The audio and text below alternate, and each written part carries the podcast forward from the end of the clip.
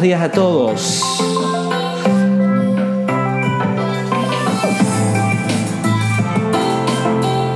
Directamente desde Panamá, corazón del mundo, puente del universo, estás escuchando The Latin Management Guide Podcast.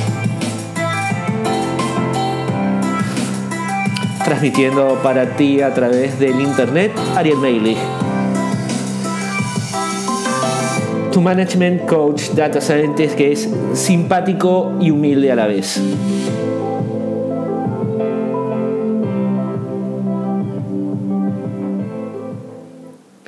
Y queríamos empezar el episodio de hoy, antes que nada, dándole muchísimas, pero muchísimas gracias a toda la gente que nos descargó la semana pasada. Yo esperaba algún tipo de respuesta del Internet. Tres, cuatro, cinco personas que escucharan el podcast, probablemente dos de mis amigos, mi esposa que quizás escuchó el capítulo, lo bajó, eh, pero lo que no me esperaba era que 13 personas, 66% de Panamá, 33% de Colombia, bajaran el episodio y lo escucharan. Eso realmente me tomó totalmente por sorpresa.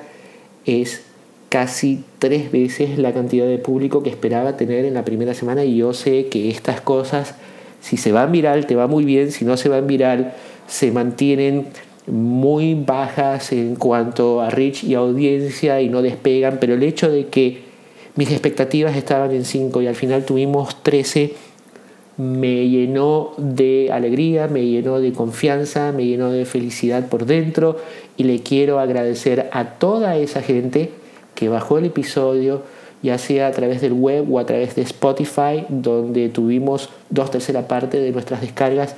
A todos aquellos les quiero agradecer por haber escuchado el episodio y por eh, haber contribuido con una gotita de felicidad ahora que estamos lanzando el episodio número 2.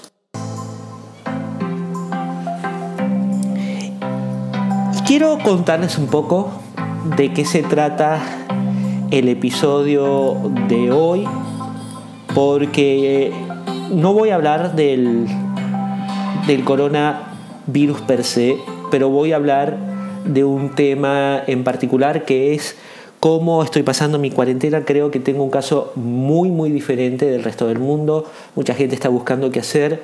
Yo ya no sé cómo sacarle más horas al día por la cantidad de trabajo que tengo. Ese es el primer tema del podcast de hoy. Y de tema número dos, ya quiero saltar en todo lo que tiene que ver la ciencia de datos, eh, data science, y les quiero contar cuál fue mi experiencia con el curso de certificación de ciencia de datos de Coursera dictado por Johns Hopkins University.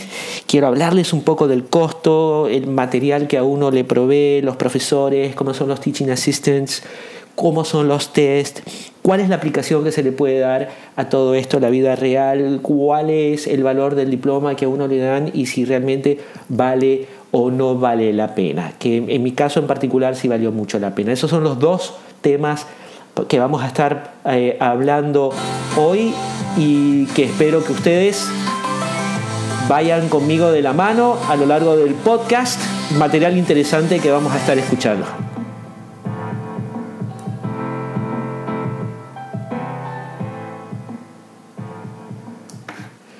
Vamos con el tema número uno. Y quería contarles por qué mi cuarentena ha sido diferente.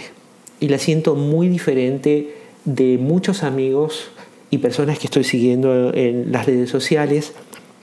Y creo que mi cuarentena ha sido muy diferente por eh, cuatro elementos. Primero, el ejercicio. Segundo, la cantidad de trabajo que tengo la suerte de poder estar haciendo. Punto número tres, por la dedicación que le estoy dando al hogar. Y punto eh, número cuatro, porque me estoy manteniendo entretenido, aprendiendo alguna que otra cosa nueva. Sin embargo, no he tenido el tiempo que quería para eh, aprovecharlo como si fueran unas vacaciones. Yo me había hecho ciertas expectativas de lo que iba a aprender, de lo que iba a hacer, de lo que iba a leer, y ninguna de esas expectativas lamentablemente, lamentablemente se ha vuelto realidad, todo lo contrario. Me he visto bastante corto de tiempo para hacer las 15 cosas que me propuse hacer antes de comenzar el periodo de cuarentena. Y vamos a comenzar por la parte del ejercicio el domingo antes que en Panamá se declarara la cuarentena, eh, no total pero estricta, porque en ese momento no era total, yo salí a correr. Y salí a correr porque dije, cuidado, último domingo que de repente puedo salir a correr, se veían que iban a venir cambios y no quería que los cambios me agarraran a mitad de camino. Y a partir de ese momento ya no pude salir eh, a hacer nada y me tuve que quedar en casa y a la semana que veo que la cosa va en serio. Y en ese momento mucha gente no pensaba que íbamos a estar mucho tiempo en cuarentena. Antes de salir, quizás 10 días antes, cuando veíamos que entrábamos en un periodo de cuarentena con un compañero de la oficina, eh, para los que no saben, sí tengo un trabajo de día además de lo de consultoría. Lo de consultoría es mi nueva pasión y a lo que le doy totalmente mi corazón, pero tengo un trabajo de, de día, un trabajo real como mucha gente. Y él me estaba contando que iba a mandar a la familia al interior de Panamá por 10, 14 días para que estuvieran en la playa, para que aprovecharan afuera en, en la cuarentena y no, no tuvieran que estar adentro de casa. Y en ese momento era un pensamiento totalmente válido, porque era un pensamiento que muchos de nosotros teníamos. Esto no va a durar mucho, esto va a ser relativamente liviano, la familia debiera poder estar en libertad de pasarlo quizás alejado de uno, alejado de la ciudad, pero no va a pasar a mayor. Esa semana, cuando veo de que sí pasa a mayor, agarré la lavandería, que realmente es el famoso cuarto de la empleada, que no es el cuarto de la empleada en mi caso, porque no tengo empleada que se queda en casa. Tengo nada más, tenemos una señora que viene una o dos veces a la semana, y lo transformé en gimnasio doyo.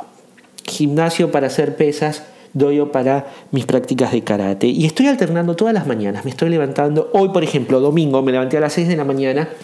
Me tomé mis vitaminas, me cambié, seis y media ya había empezado mi rutina de pesas, que no son pesas, sino que son diferentes bidones de agua, de clorox, lavandina, etcétera, etcétera. Y los alterno para hacer diferentes tipos de ejercicio eh, no son mis mancuernas, pero son mis mancuernas, mancuernas virtuales en estos momentos. También hago muchísimos push-ups, hago cualquier cantidad de sit-ups. Y cuando no estoy haciendo eso, estoy haciendo eh, karate. Y alterno entre 30 a 45 minutos. Trato de hacerlo en la mañana. Si no lo puedo hacer en la mañana, principalmente porque hice muchas cosas en la mañana del día anterior y a las 6 de la mañana del día posterior me duele demasiado el cuerpo para levantarme temprano, lo hago en la tarde. El hecho de mantener una rutina constante de ejercicio ha sido un game changer. Y esto no es nada nuevo. Todos los coaches lo dicen, todos los consultores lo dicen, de mantener una eh, rutina de ejercicio. Si es temprano mejor, si no es temprano no importa, pero mantenerse activo. Porque uno, a pesar de que estoy comiendo bastante, he mantenido eh, chequeado mi peso y mi situación de salud y mi situación de bienestar físico. Dos, es un descanso al estrés del trabajo que va a venir a lo largo del día, la situación de la cuarentena, el pensamiento crítico de qué va a pasar con los negocios, qué va a pasar con los negocios, qué es lo que vamos a hacer con todos los negocios que teníamos andando y de repente el mundo se para y no sabemos qué es lo que va a venir. Bueno, por 30, 45 minutos, minutos hago un descanso mental y me enfoco en liberar energía, en liberar endorfinas, en transpirar mucho, lo cual es fácil en Panamá porque no, se necesita mucho para transpirar con el clima que estamos teniendo estos días, pero es un pick me up mental y el hecho de tener la rutina me ha favorecido mucho. Yo sé que si puedo hacer el ejercicio temprano en la mañana, ese día va a ser mucho mejor día que si lo hago a las 5 o 6 de la tarde. Y a veces lo hago a las 5 o 6 de la tarde, me tomo un break, sigo trabajando o trabajo hasta las 6, 6 a 6 y media había un noticiero porque es la actualización en Panamá del Ministerio de Salud del informe del coronavirus y después me pongo a hacer ejercicio y después hago un, rato más de trabajo en la noche, pero prefiero hacerlo en la mañana porque quito ese punto tan importante para mi bienestar físico y mental y después puedo seguir trabajando con muchísimas más ganas, con muchísimas más energía. Punto número dos, trabajo. Mi caso no ha sido el típico. Entre mi trabajo normal y algunas cosas que he tenido que hacer con mis clientes de consultoría, estoy teniendo una rutina que va desde las 8 de la mañana, a veces 7 y media, 7 y media a 8, pero estoy arrancando a las 8 porque estoy haciendo el, desayuno. Estoy arrancando a las 8 y me voy fácil 6, 7, a veces hasta las 9 de la noche. De hecho, siento de que ha sido mucho más fácil para mí el día, en el momento que estoy en la oficina, que me puedo escapar, tomar un café, voy a buscar el agua, viene alguien que necesita hablar conmigo y me despeja la mente, que estando concentrado totalmente en casa, porque uno está concentrado en casa, es raro que uno tenga donde perder el tiempo. Yo tengo un espacio eh, específico, que es el estudio, donde hago todo el trabajo y me queda muy lejos de la cocina. No es que mi casa sea grande, pero me da mucha pereza levantarme para ir hasta la cocina. Por lo tanto, no puedo ir a la cocina, es un lío ir a encender el televisor, ver el televisor, volver, porque eh, ahí salgo de mi hábito y prefiero quedarme pegado al monitor, trato de no llevarme el laptop al, al, living porque es muy pequeña la pantalla, es mucho más fácil para mí ver el monitor externo, secundario, que es mucho más grande.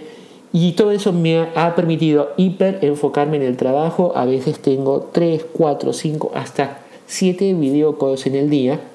Y algún día tenemos que hablar del video call, de cómo el Blue Jeans, el Zoom, el Teams puede ser una excelente herramienta para mantener los equipos unidos, como una horrible herramienta para perder el tiempo, comunicarse con todos y no hacer nada, pero eso es harina de otro costal, lo hablaremos otro día. Haber mantenido mi rutina de trabajo, haber promovido a todo nuestro cuerpo de la oficina, mantener la rutina de trabajo, ponerse al día, utilizar este tiempo de ocio para los que lo tienen de ocio para finalmente arreglar ese reporte que nunca habíamos arreglado o definir esa hoja de trabajo que nunca habíamos definido, ha sido el segundo game changer. Y les digo, llevo en estos momentos 30 días de estar en cuarentena, encerrado en casa desde que se declaró en Panamá y por mi edad, no soy tan joven, eh, hemos decidido con mi esposa no salir porque estamos justo en la peor edad en Panamá donde se da la mayor cantidad de casos. Sin embargo, el tiempo se me ha ido volando. Tengo un journal todos los días, mantengo un journal de el trabajo que hago, todos los video calls que mantengo, todos los pendings y eh, empecé un libro nuevo y ya voy por una cuarta parte, 30% y no sé, espero que no se extienda mucho la cuarentena porque voy a probablemente en las próximas dos semanas que voy a estar adentro de casa ya voy a ir por más de la mitad y terminando el libro. No me gustaría. Yo quería no terminarlo antes de la cuarentena, pero parece que no va a ser así. El tiempo se me ha ido volando, me siento cansado, me siento agotado, siento que esto ha sido más sacrificio que cuando estoy en la oficina, que mal que mal uno maneja la oficina, sale de la oficina, baja a comprar un café, baja a comprar comida para el almuerzo o a veces sale a comer con algún que otro colaborador.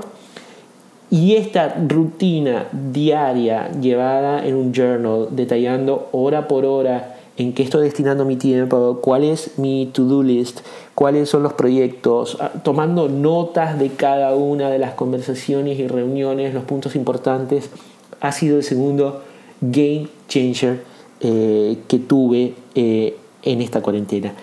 Tres, el hecho de que he ayudado a mi esposa con todas las tareas del hogar. Eh, no estoy barriendo, pero estoy ayudando a hacer la cama, estoy ayudando a lavar la ropa, cocino muchísimo, más de la mitad del tiempo yo cocino, yo lavo los platos.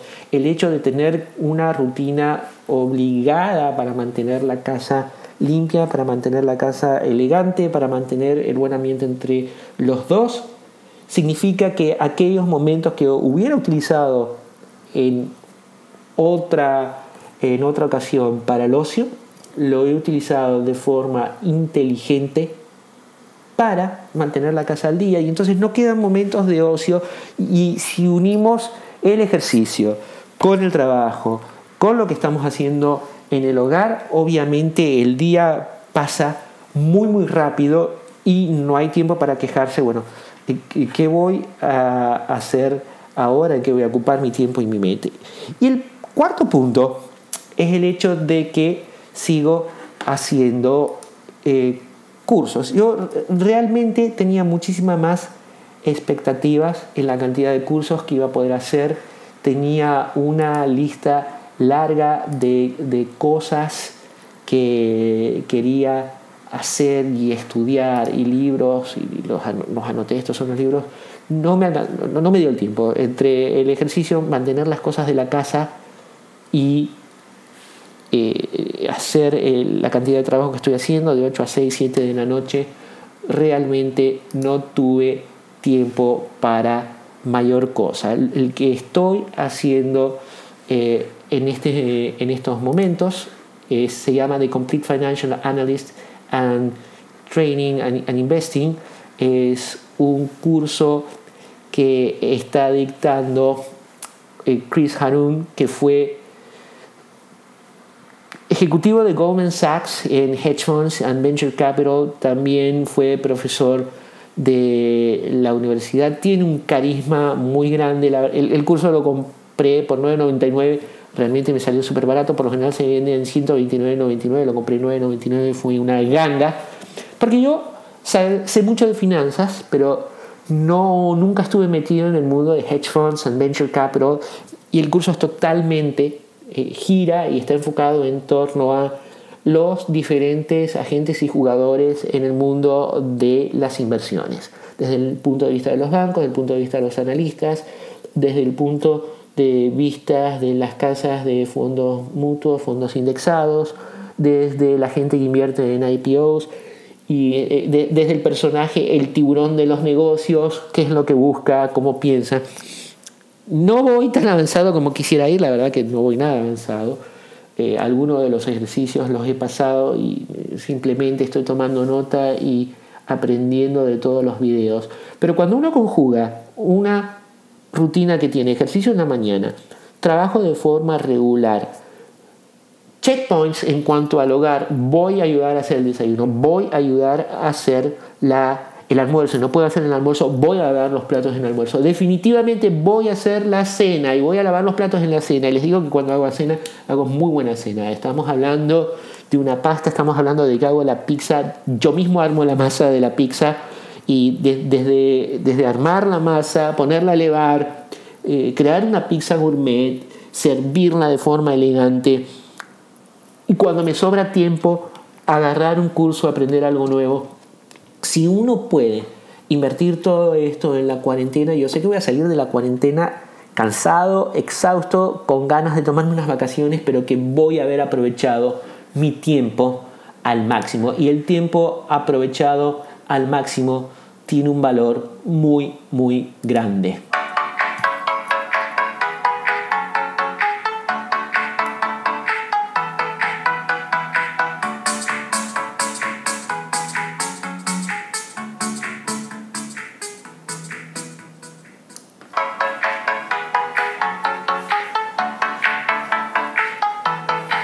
Vamos con el segundo segmento del día.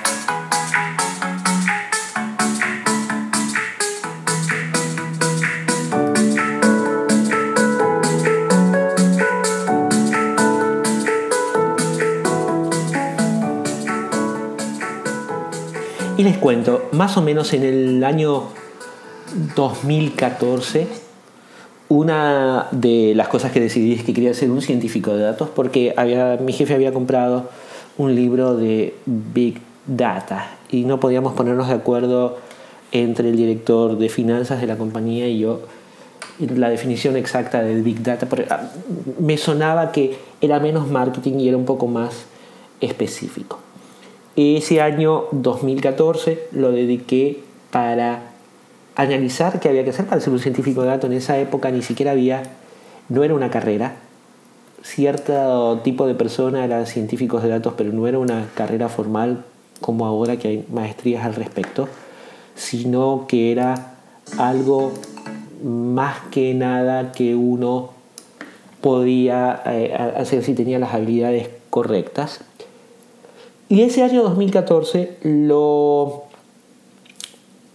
cuando empecé, empiezo a ver en internet todo lo que uno necesita para ser un científico de datos. Y viene, viene eh, este director de finanzas me habla de Big Data y la gran cantidad de datos y cómo analizar los datos y qué era Big Data y qué no era Big Data. Y uno empieza a indagar eh, realmente qué es Big Data y comencé con un curso de introducción y es fácil cuando hablan de la veracidad, la, el volumen, la velocidad con la que llegan los datos. Es más difícil cuando empiezan a hablar de, bueno, eh, vamos a hacer hypothesis testing y vamos a hacer un t-test o un f-test dependiendo de si es una distribución normal o no normal, gaussiana, no gaussiana. Vamos a utilizar series rápidas de Fourier para el análisis de series de tiempo. Vamos a entrenar datos y aplicar un modelo de entrenamiento LOES o de regresión multivariable. Y ahí es cuando se pone muy muy complicado, porque empezamos con la parte de la matemática y cuando empezamos con la parte de la matemática los que son de mercadeo se tienen que callar, los que son de estadística, eh, que por ejemplo en los negocios no hay muchos, son los que pueden hablar. Cuento corto, durante el 2014 volví a ver, hice los cursos de Udemy de estadística descriptiva, estadística inferencial, estadística predictiva y después salté al curso de la especialización de Data Science de Coursera, avalada por la Universidad Johns Hopkins University, eh, sobre la cual tengo un hermoso sentimiento de conexión, a pesar de que no puedo decir que soy un alumni, porque nada más hice un curso en línea de certificación, pero sin embargo tengo un attachment yo diría, eh, sentimental, emocional muy grande. Y les quiero contar mi experiencia. Les quiero contar mi experiencia con el curso de certificación de ciencia de datos de Johns Hopkins University. Y quiero hablar costos, material, profesores, eh, los exámenes, la aplicación en la vida real y la validez del diploma. Y este va a ser más largo, este, este segmento va a ser mucho más largo que el anterior porque tengo mucho más para contar.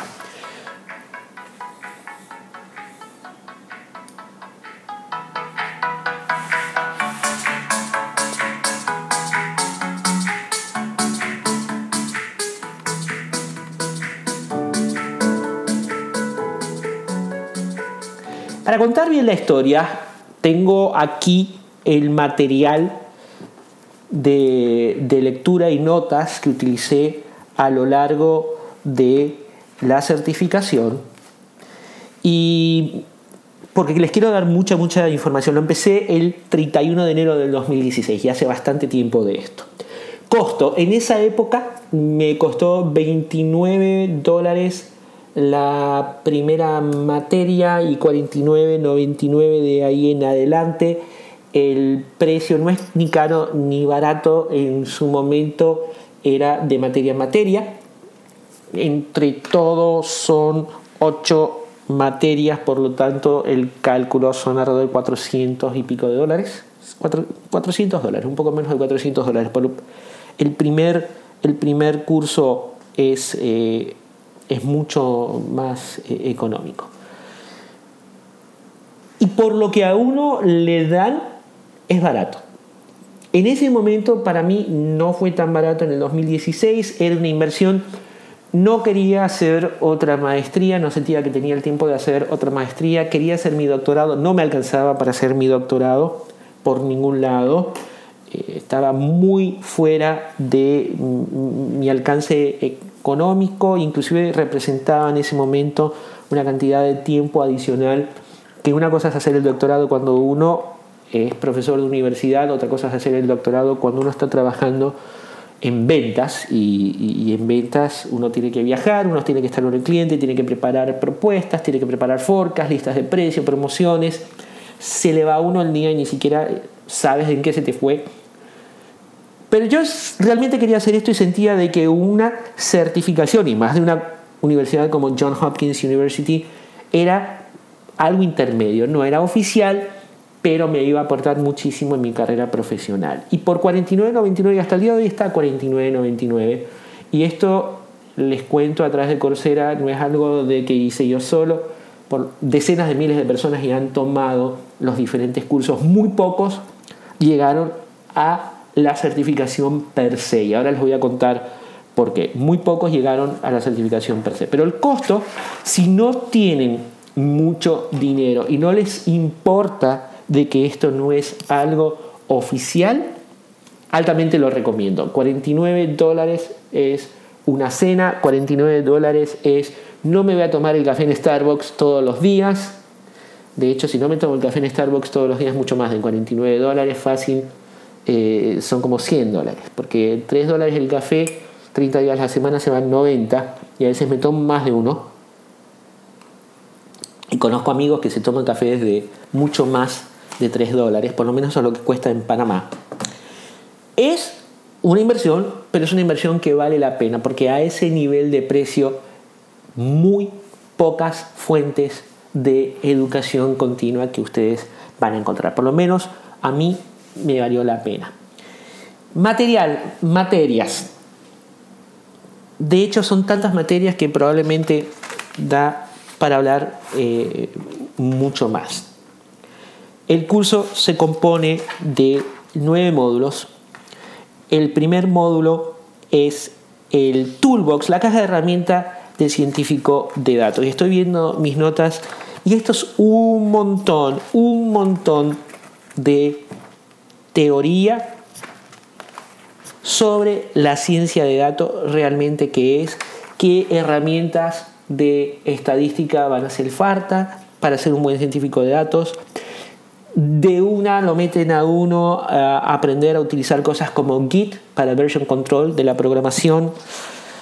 Se habla de bases de datos, se habla del uso de R, todas las certificaciones en base al lenguaje de programación estadístico R, se habla de análisis predictivo, de análisis causal, de análisis mecánico, qué es la data, qué es Big Data, qué es un diseño de experimentos, cómo se dan las predicciones versus las inferencias estadísticas y se tocan en temas como por ejemplo qué es un, falso positivo, eh, qué es un, falso negativo, etcétera, etcétera. Ese primer curso por lo general vale 29.99, es light, cualquiera lo puede pasar, no, no, hay que hacer mucho esfuerzo. Las cosas se ponen más complicadas en el módulo 2. El módulo 2 es programación en R. Y acá ya estamos hablando de que a uno lo sueltan con un editor compilador en R y tiene que aprender a programar R, que no es lo mismo que aprender a programar.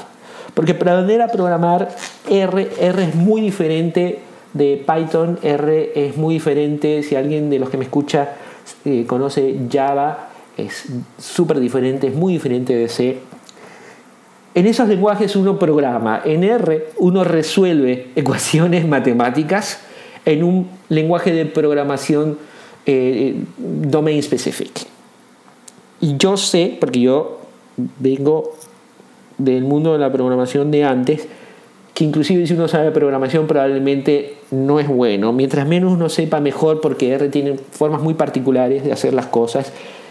Y empieza desde lo más básico, desde sumar dos números, y se va hasta lo más avanzado en vectorización de arreglos, eh, cálculos de diferentes tipos de probabilidad y frecuencias, utilizar R para eh, funciones matemáticas de matrices, crear funciones en R, cómo utilizar el ambiente de R para optimizar cálculos matemáticos de muy alto volumen de datos y esta es una parte complicada porque R per se no es el lenguaje más rápido del mundo, sino que muchas veces está montado encima de bibliotecas de C o de Fortran, que tampoco son muy rápidas.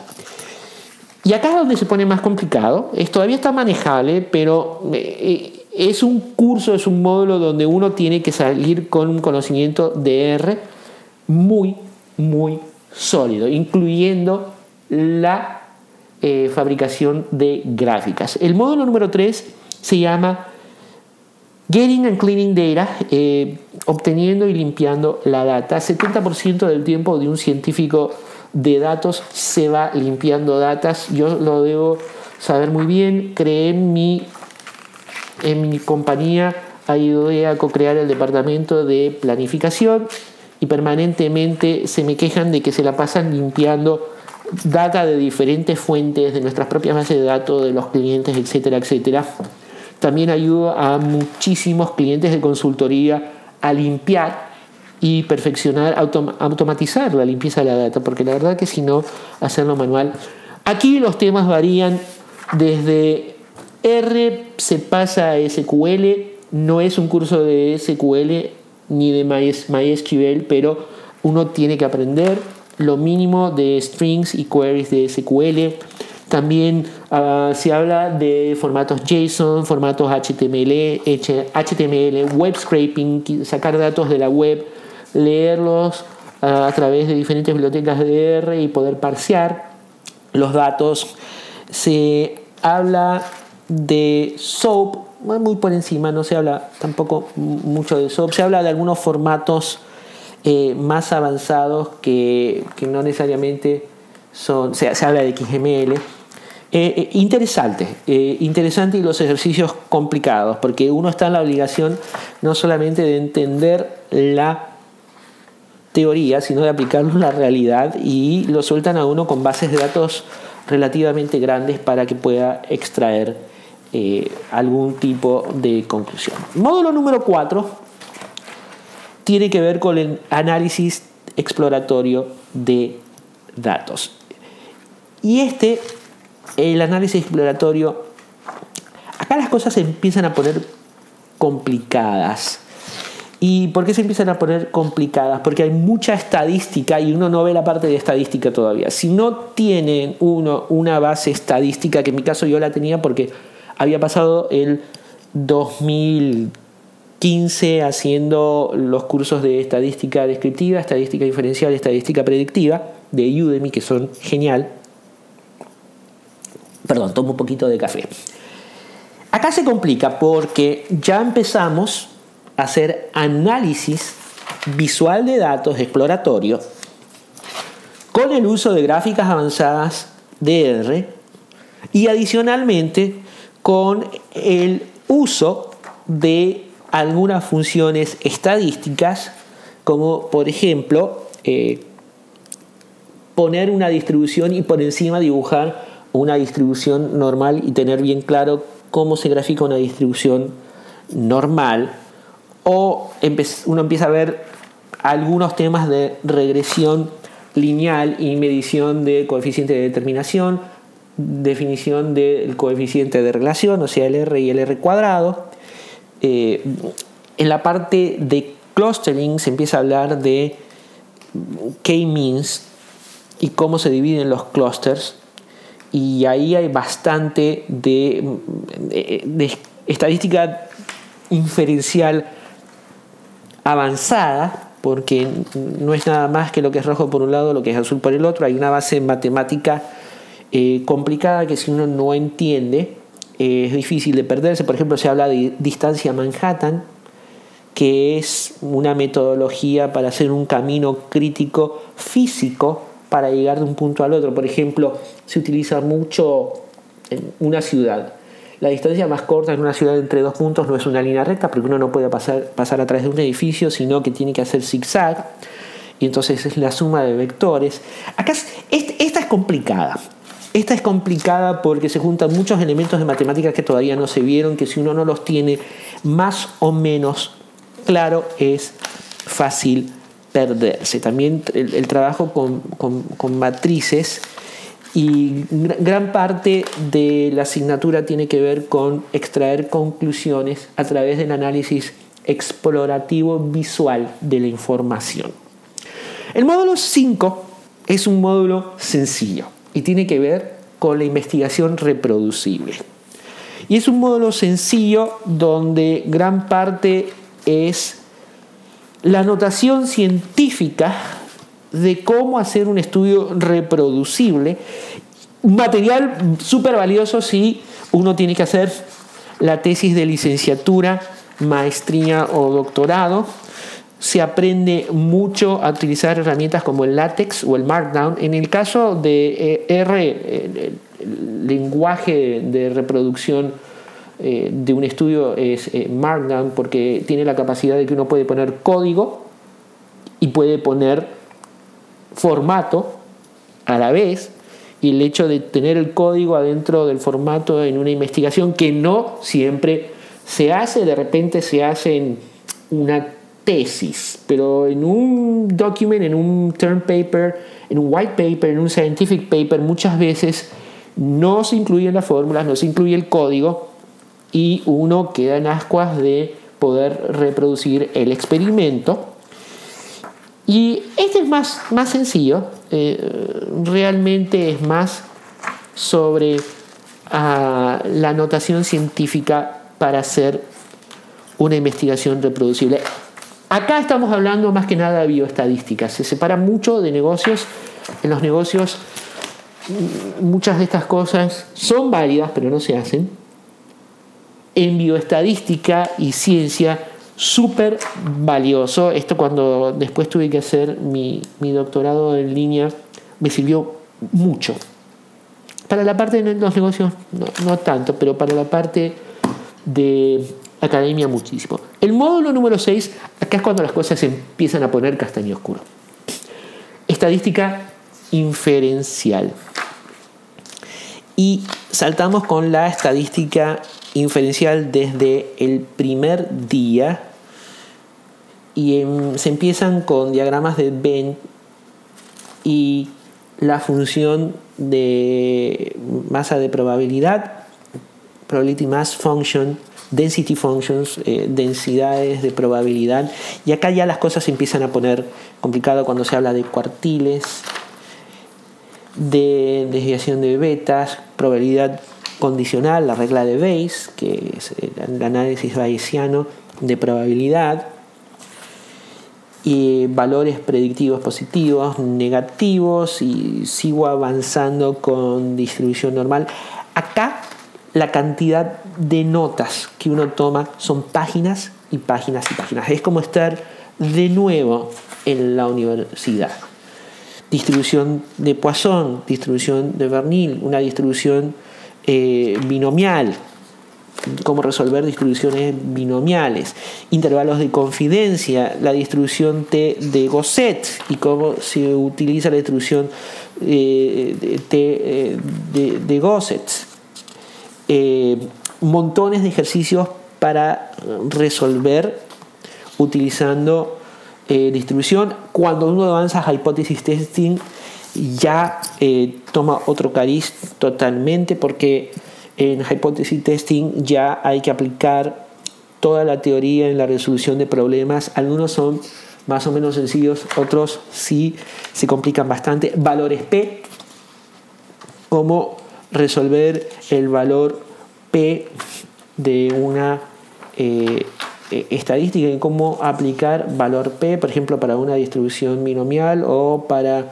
un ejemplo con Poisson, digamos de que eh, no sé, promedio de infecciones son 10 eh, infecciones y por lo tanto tengo un lambda de 0.1. Bueno, ¿cuál es la probabilidad entonces de 100 personas que se, informe, se, se enfermen dos en, un día?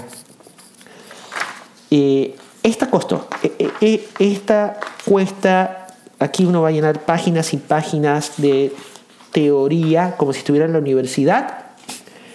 Y todavía estoy, estoy viendo, hay cosas que no me acordaba. Por ejemplo, algoritmo de Bootstrap para una distribución no paramétrica, test de permutaciones. Las pruebas son páginas y páginas de, pruebas. Esta materia costó. Yo creo que esa es una de las materias donde mucha gente dice, wow, esto está complicado y abandona. El módulo número 7 son modelos de regresión, regresión lineal si la parte de estadística diferencial era complicada, regresión se vuelve todavía mucho más complicada. Yo sé que uno puede tirar la línea de regresión en Excel sin hacerse mayor complicación en la vida, pero acá es hacer los ejercicios a mano, es hacer los ejercicios a mano y anotarlos con la teoría matemática, llenar páginas y páginas de cómo se resuelve una regresión lleno de letras griegas y cuando una regresión es multivariable y qué pasa con los modelos de regresión que no son eh, no lineales, cómo interpretar el efecto de heteroselasticidad y no heteroelasticidad, que tiene que ver con el ruido blanco de los residuos de una regresión no debieran tener patrón. Si tienen patrón todavía hay cierta eh, cantidad de, eh, si no es un ruido blanco, esos residuos y tienen un patrón de no elasticidad, el modelo todavía no hemos determinado el modelo correctamente. Eh, cómo utilizar inferencia en la regresión, regresión multivariable con más de una variable. Y acá se llenan páginas y páginas y esta es la segunda materia más difícil porque hay que aplicar la resolución de los problemas utilizando R y muchas veces algunas cosas son relativamente sencillas, otras no, no lo son tanto.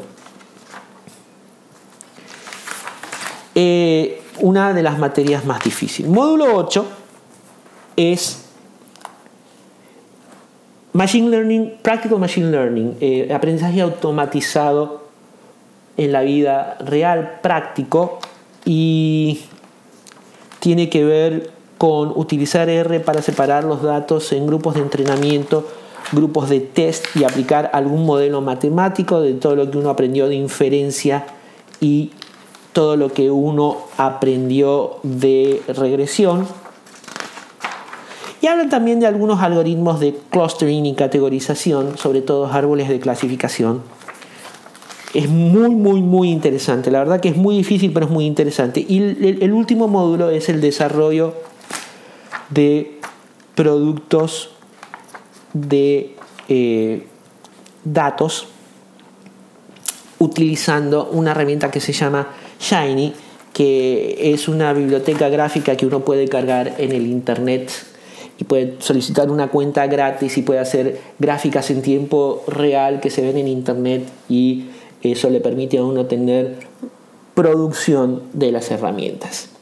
El último curso, número 10, es el Capstone, la prueba final. No la llegué a hacer, muy poca gente la hace. Eh, se me fue el tiempo, me dediqué a otras cosas. Realmente a uno le dan un corpus enorme, como de 500.000 líneas de texto y tiene que eh, crear un algoritmo de predicción de texto muy similar al que uno tiene en el celular o en Word o en un, eh, cualquiera de los eh, procesadores de texto. Realmente muy complicado, muy poca gente la llega a hacer y tener el certificado final. Algún día lo quiero terminar, no va a ser hoy, pero ahí están los temas que se tratan. Profesores excelentes, eh, Roger Penn, Brian Caffo, Jeff Leake, todos han escrito libros, todos son doctores de John Hopkins University con experiencia o en bioestadística o en epidemiología eh, o en matemática pura, eh, profesores de primer nivel. O sea, es el tipo de profesor que uno tiene cuando hace el doctorado y paga un cuarto de millón de dólares. Realmente los videos están muy bien hechos son horas de material, horas de material, porque si uno tiene que parar a tomar notas son horas de material. Los TAs, los Teaching Assistants, según la suerte que uno tenga, la mayoría de los ejercicios, la corrección es peer review o están automatizados cuando son valores matemáticos. Eh, no hay necesidad de una respuesta exacta, hay que dar una respuesta que el sistema interpreta dentro de cierta cota porque el machine learning no es una ciencia exacta, no todo el mundo de forma aleatoria va a tener los mismos eh, grupos de entrenamiento, por lo tanto, la parte de regresión lineal hay algunas que otras respuestas exactas, pero no. Y los teaching assistants, eh, los blogs de la comunidad son grandes, pero fuera de los test automatizados uno está medio solo, ¿eh? no, no crea que lo van a llevar de la mano. Los test son muy difíciles se sufre con los, y cuando son con tiempo son horriblemente sufridos. Uno tiene tres oportunidades de hacer un test para tener la nota y más de una vez lo tuve que tomar por segunda vez porque no me daba la nota mínima o quería mejorar la nota. Son muy sufridos. Se siente la presión como si uno estuviera en la universidad. Los temas son complicados, las preguntas son complicadas, cada tanto las cambian y después muchas veces es peer review, uno tiene que ir a un documento y esperar de que otro alumno le corrija a uno y no tiene que corregir al otro amigo. Aplicación en la vida real, yo diría que excelente como aproximación a la ciencia de datos para el trabajo, pero mucho más para la academia. Tiene un gusto muy, muy especial para la academia. Me sirvió más para hacer mi doctorado en línea, de eso voy a hablar otro día. Me sirvió mucho más para hacer mi doctorado en línea que para aplicar en la vida real. Y el problema de aplicarlo en la vida real, que estos son temas complicados. Dentro de mi mundo de venta y de coaching, rara vez tengo el tiempo de hacer estudios con tanta profundidad. Y realmente se trata de sacar científicos de datos que no estén en el day to day tirando a analytics, a ver cuántos, cuántos pollos vendimos en la semana y cuántos pollos vendimos los días martes o cuál es el día que vendemos menos pollo, más pollo y haz mi modelo de predicciones. Es más profundo. Realmente ellos lo apuntan más profundo y lo apuntan mucho a la bioestadística que no necesariamente la bioestadística los negocios son similares. Sin embargo, a mí me gustó, me gustó muchísimo porque sentí que el desafío era constante, que realmente me hicieron sufrir, más de una vez me pusieron a sufrir. Yo me acuerdo eh, un viaje que estaba en Medellín y tenía que hacer un examen y abandoné al cliente, no mentira, no lo abandoné, pero corté primero Corté antes con el cliente a las 5 de la tarde para llegar al hotel para poner a hacerme el examen a las 11 de la noche y estaba sufriendo con el examen y no avanzaba. Y si mal no recuerdo era, era uno de los exámenes de regresión lineal y realmente me ponían a sufrir los exámenes por la complejidad. Acá no hay ejercicios sencillos, acá no hay forma de que alguien le haga la solución, no hay un compañero para pedir la ayuda, uno está solo, existe cierto rigor matemático en toda a lo largo de todo el curso, en cada una de las materias. Y los exámenes son muy complicados. Y la aplicación en la vida real es directamente proporcional al tiempo que uno le puso.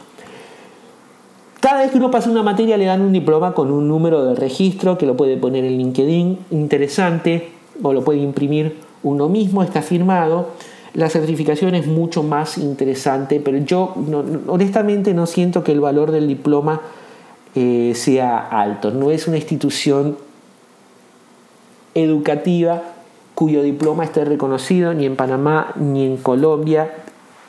Por lo tanto, más allá del, valor que le quiera dar un empleador futuro o uno mismo como forma de educación continua, el, peso del diploma per se, mm, no, no, no, mucho. Lo que pesa mucho, y qué lástima, esto es un podcast, no me pueden ver, pero no se imaginan el libro. Hice un libro de 300 páginas, es enorme, con los módulos 1 al 9. Y lo utilizo como material de referencia hasta el día de hoy porque es impresionante lo completo, complejo, educativo, instruccional, interesante de las notas eh, que tomé. Eh, tenía varios cuadernos, los desarmé, los, los mandé a anillar, le puse eh, tapas en el medio, lo tengo numerado con fechas. Inclusive empecé el 31 de enero de 2016 y cuando llegué al último curso, era el 12 de octubre, o sea que me llevó, terminé, terminé todo en noviembre, o sea, me llevó un año el curso en línea y no, y no terminé porque nunca hice la última materia. En algún momento tendría que utilizar la última materia y han pasado 2017, 2018, 2019, tres años de esto, que son los tres años que utilicé después para mi doctorado eh, porque no era más complicado hacer el doctorado que terminar la certificación.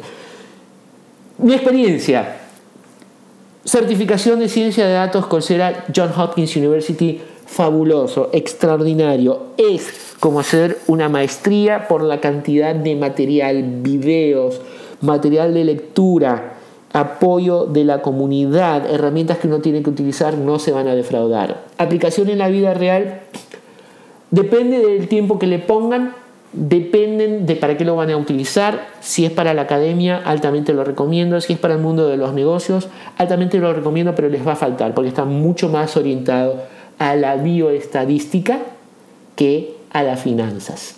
Al final del día, en la parte de las finanzas, Va a haber mucho de análisis de series de tiempo que no van a cubrir, eso hay que verlo. No se cubren temas como redes neuronales o deep learning, que son temas hartamente complejos y que son temas que yo recomendaría de que si les interesa deep learning, si les interesa redes neuronales, lo hagan de la mano de alguno de los cursos de Google eh, con Python. No porque prefiera el lenguaje de programación Python, sino porque Google diseñó la mayoría de las bibliotecas de deep learning con Python en, en mente, por ser el lenguaje que ellos usan, no usan R, y por lo tanto es una muy buena oportunidad de aprender un lenguaje de programación nuevo y Python y R. Eh, yo, yo, sé que hay gente que usa SAS y que usa otras plataformas y MATLAB, eh, pero creo que Python y R son los dos lenguajes que más están jalando la ciencia de datos en estos momentos.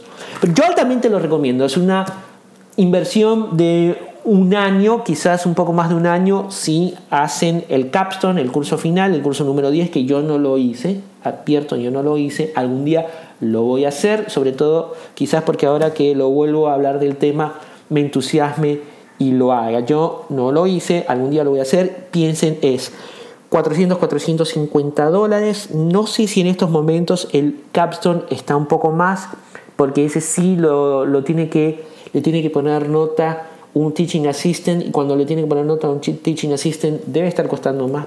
Estoy casi seguro que lo vi 49.99. La última vez que chequeé en Coursera fue la semana pasada. Calculen 400, 450 dólares, calculen que le van a tener que invertir mucho, mucho, mucho tiempo. Es como hacer una maestría.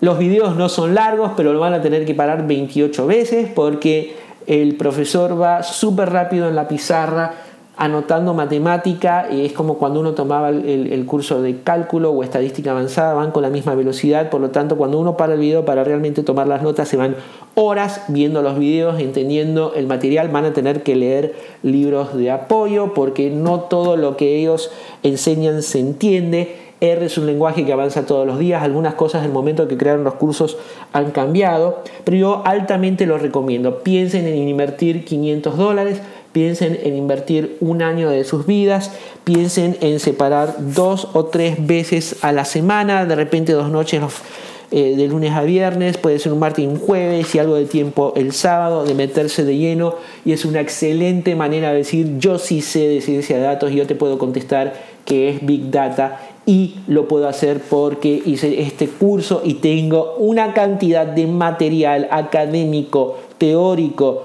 y práctico para respaldar lo que digo que estoy hablando con eh, mucha, mucha propiedad. Bueno, y así llegamos al final del capítulo número 2. Muchísimas gracias por haberme acompañado. Si quieren, pueden visitar mi blog en www.mailig.com eso es www.meilij.com.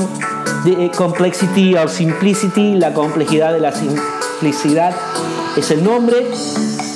Si quieren y les gustó el podcast de hoy, les interesó mi experiencia con el curso de certificación de ciencia de datos de Coursera John Hopkins University, pueden recomendar el podcast a un amigo, compañero en las redes sociales.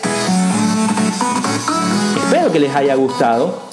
Y no me queda otra que decirles, stay home, stay safe, quédense en casa, salgamos todos juntos de esta cuarentena para lo más rápido posible volver a la vida normal. Y les deseo un muy, muy, muy buen fin de semana, que se termina ya hoy domingo y que empiecen el próximo lunes con toda la energía del mundo. Muchísimas gracias y nos vemos en la próxima.